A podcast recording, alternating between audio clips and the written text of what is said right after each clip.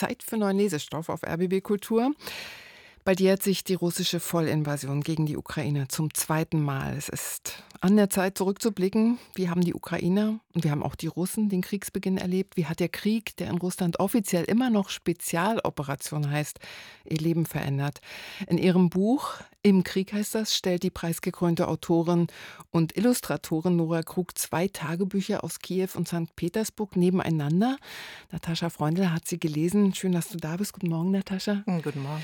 Die Autorin versteht sich als visuelle Journalistin. Illustratorin ist sie auch, aber äh, erklär mal, was heißt denn das?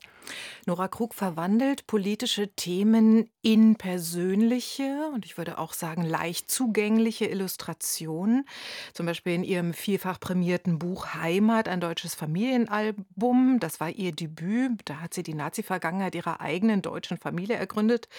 Sie hat auch Timothy Snyders Buch über Tyrannei illustriert. Das sind Lektionen des Widerstands gegen Tyrannei. Sie ist Professorin für Illustration inzwischen in New York und ihr neues Buch, das war zuerst eine Serie in der Los Angeles Times. Mhm.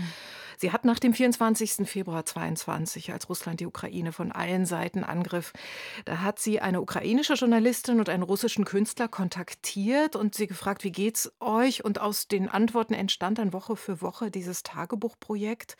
Und beide Protagonisten, das ist einigermaßen ungewöhnlich, haben dann eingewilligt, dass Nora Krug, Zitat, ihre individuellen, so gegensätzlichen Stimmen kontrastierend gegenüberstellen würde, um das öffentliche Bewusstsein für den Krieg zu schärfen. Wahnsinn. Und wie macht sie das? Für sie selber Sie sagt, es ist akkurat und einfühlsam. Das war ihr Ziel. Ich würde sagen, akkurat und nett, also mhm. durchaus liebevoll. Diese Handy-Kurznachrichten, die sind sauber handschriftlich in Kästchen eingetragen. Die Illustrationen sind sparsam eingesetzt. Die stilisieren Momente aus dem Blickwinkel der beiden Protagonisten.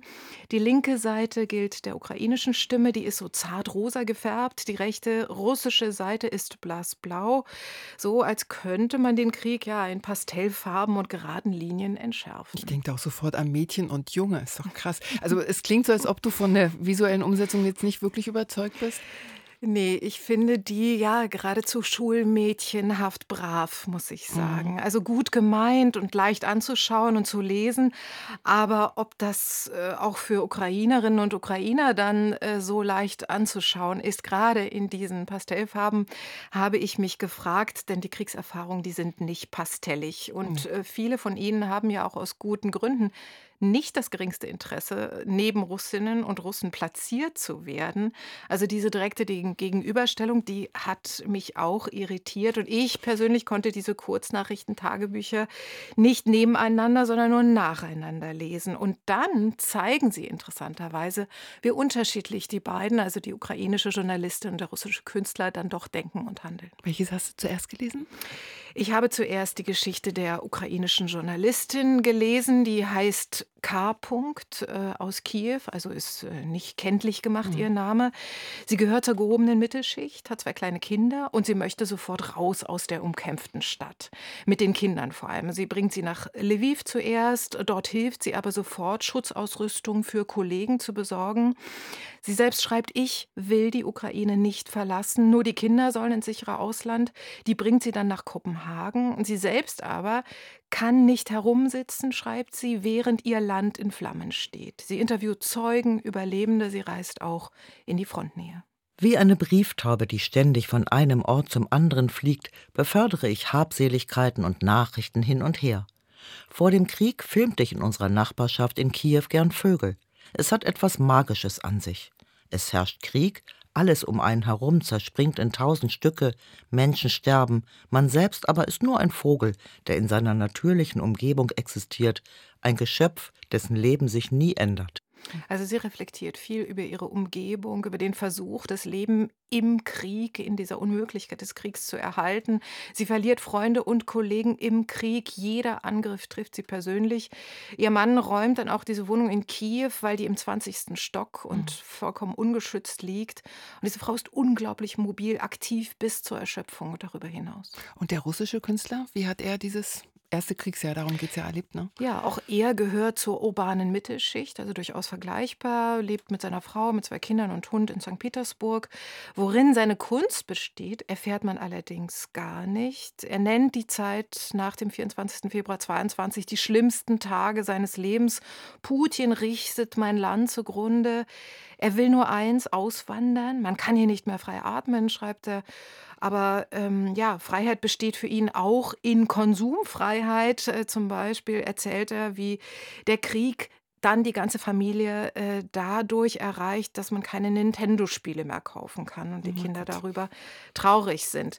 Er sucht nach einer Existenzbasis im Ausland, möchte dann die Familie nachholen. Er pendelt äh, zwischen, also er fährt, geht zuerst nach Riga, Helsinki, Istanbul, das wären so die Stationen seines wirklich nomadischen Lebens. Immer wieder kehrt er zurück für ein paar Tage nach Petersburg, weil er die Familie so sehr vermisst und man kann eigentlich verfolgen so eine Entwicklung in die innere Immigration. Dieser Mann wird heimat- und orientierungslos, er klagt über den sinnlosen Krieg, er befürchtet, die Familie zu verlieren, aber aktiv in irgendeiner Form des Widerstands wird er nicht und sein letzter Eintrag aus der 52. Woche lautet Der Krieg hat mir auch gezeigt, dass man seine Regierung in keiner Weise beeinflussen kann. Das ist furchtbar, aber es ist eine Tatsache. Ziemlich erschütternd, so ein Schluss. Ja, damit endet das Buch und dann ist es doch gut, dass man gleich auf die linken Seite noch mal schauen kann und daneben eben lesen kann, ähm, die letzte Nachricht der ukrainischen Journalistin, die einfach nicht bereit ist aufzugeben. Zu Beginn des Einmarschs war so viel Hass in meinem Herzen. Ich verabscheute jeden, der in Russland lebt, und obwohl ich wusste, dass nicht alle Menschen dort schlimme Dinge tun, war ich voller Hass, weil die Russen nichts gegen dieses Grauen unternehmen. Meine Generation wird diese Gefühle nicht mehr loswerden können. Wir werden es unseren Kindern überlassen müssen, sie zu überwinden. Und ich bin mir sicher, dass ihnen dies in der Zukunft irgendwie gelingen wird. Hm.